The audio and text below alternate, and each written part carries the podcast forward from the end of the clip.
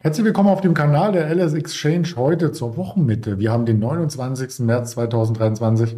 Mein Name ist Andreas Bernstein von Traders Media und heute gibt es auch wieder spannende Themen im Interview zu erfahren.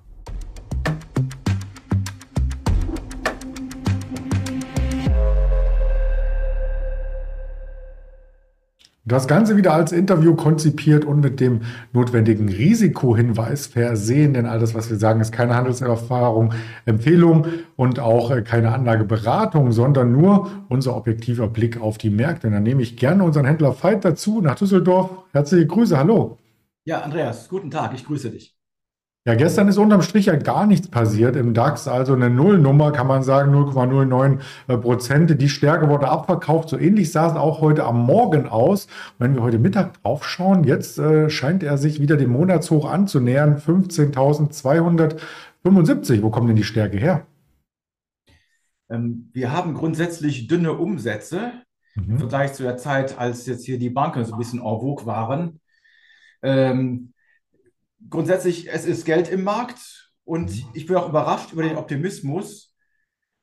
Aber es ist ja alles nicht so schlimm gekommen. Ne? Wir haben weiterhin AdBlue, wir haben weiterhin Klopapier und äh, auch die Unternehmen, gerade im DAX, die gut diversifiziert sind international, kommen mit der ganzen Krise besser klar als jetzt kleinere im Bereich des was ich, S-Segmentes etc.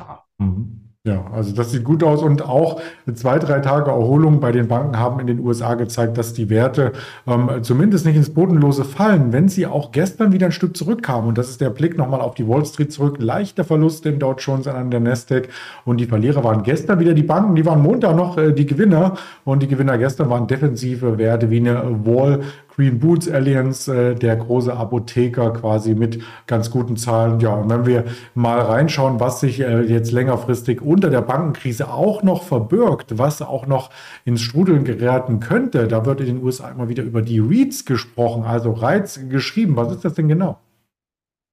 Äh, kurz zusammengefasst, das sind Unternehmen, die investieren in Gebäude und vermieten diese. Das können Bürogebäude sein, das können aber auch Mehrfamilienhäuser sein, das können auch Rechenzentren sein, das können, was sehr beliebt ist, äh, Storage Center sein. Ähm, aber eigentlich ein einfaches Geschäftsmodell. Die sind re stark reglementiert, steuerlich begünstigt. Die müssen sehr viel ausschütten, dass halt die Versteuerung beim Inhaber, sprich beim Aktionär, anfällt. Mhm. Ja, und die waren ja so ein bisschen Geheimtipp. Da habe ich noch Artikel aus Anfang des Jahres unter anderem gefunden, ähm, die quasi aufgrund der hohen Verzinsung über die Dividende äh, genau dieses Segment empfohlen haben. Aber mittlerweile kommen die auch stark unter Druck. Und wie wir hier an zwei Beispielen mit der SL Green ähm, sehen und das zweite Beispiel auch äh, die Vornado Realty, mal langfristig äh, gesehen, ist das ja fast schon wieder auf Finanzkrisenniveau. Genau, also SL Green ist insofern interessant, die besitzen halt nur Immobilien in Manhattan. Mhm. Da sind auch teilweise bekannte Gebäude bei, also welche, die am, am Times Square stehen, etc. Und die sind halt vermietet an namhafte Mieter, große Companies, Microsoft etc., die dort ihre Büros haben, die mieten die bei denen. Und eigentlich ein einfaches Geschäftsmodell. Und wie gesagt, dadurch, dass die stark reglementiert sind, sehr viel ausschütten müssen von ihren Gewinnen, hatten die immer recht gute Dividendenrenditen, 6, 7, teilweise 10 Prozent, wenn es ein bisschen den Bach runterging mit der Aktie. Aber solche Renditen zeigen halt auch immer, dass, wo ein gewisses, dass ein gewisses Risiko herrscht. Und zwar mhm. haben die den ersten großen Rutsch gemacht, man kann es hier nicht so gut erkennen. Da laufen alle REITs, also die Office REITs und auch Privatgebäude relativ parallel als die Corona-Krise anfing und das mit dem Homeoffice auf einmal von jetzt auf gleich da war. Da kam halt so die erste Angst, kriege ich die ganzen Gebäude immer noch vermietet. Dann ist nach der Corona-Krise die Angst erstmal ein bisschen gewichen. Die haben sich teilweise wiederholt, nicht auf Vorkrisenniveau. Aber das mit dem ähm, Homeoffice, gerade bei Bürogebäuden, bleibt halt gleich. Und jetzt kommt halt noch hinzu, dass wir durch die steigenden Zinsen einmal das Problem haben mit der Refinanzierung. Das wissen wir auch von, äh, von der Vonovia.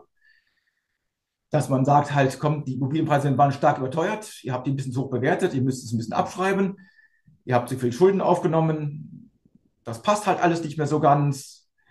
Und dann kommen halt Refinanzierungsprobleme und in den USA kommt noch hinzu, dass mit den Banken, wir hatten diese Silicon Valley Bank, die äh, kleineren Banken haben halt speziell diese Kredite vergeben an Immobilien, haben die gut rausgegeben, das war so der Geschäftsmodell. Und jetzt müssen die halt aufgrund der gestiegenen Zinsen wieder restriktiver werden. Wir haben, die haben jetzt mehr Risiko im Buch und die sind jetzt nicht mehr so frei mit der Vergabe. Und unter dem, die ja so ein bisschen auf der Kippe stehen, die kriegen halt jetzt ihre Kredite nicht mehr so leicht. Und jetzt kommt halt dieses noch verschärft hinzu, nicht nur, dass ich vielleicht nicht mehr genug Sicherheiten habe, sondern auch, dass die Bank mir erst gar nicht mehr gewillt ist, mir Geld zu geben. Und deswegen raufen die halt in den Keller, ähnlich wie bei der Finanzkrise. Da war SL Green in tief so ungefähr 9,5 Dollar. Jetzt sind sie so bei 20 Dollar. Und das Gleiche trifft halt auch den, den Vornado. Der Vornado hat auch äh, noch in San Francisco, Los Angeles, überall in Top-Lagen haben die äh, in erster Linie Bürogebäude. Ähm, da haben wir zum Beispiel, die haben noch eine Vermietungsquote von 90 Prozent. Die waren mal bei 97 Prozent vor der Corona-Krise. Aber auch das bröckelt.